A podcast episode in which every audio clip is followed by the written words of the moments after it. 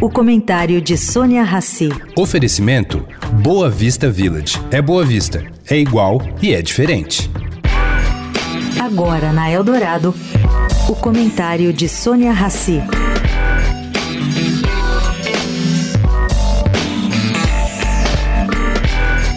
Gente, depois da divulgação do recuo de 2% no índice de atividade econômica em maio, em comparação a abril deste ano, o ministro da Fazenda, Fernando Haddad, aprofundou publicamente suas queixas ao alto patamar da taxa de juros brasileira.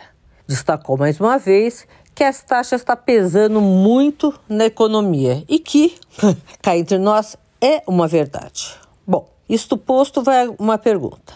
O objetivo da prática da alta taxa de juros aqui no Brasil não faz parte justamente do esforço da autoridade monetária para desaquecer a economia para assim combater a inflação?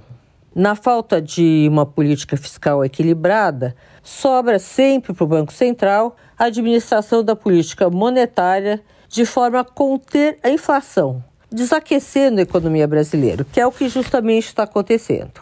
Logo, logo, o Banco Central vai poder diminuir os juros se isso continuar.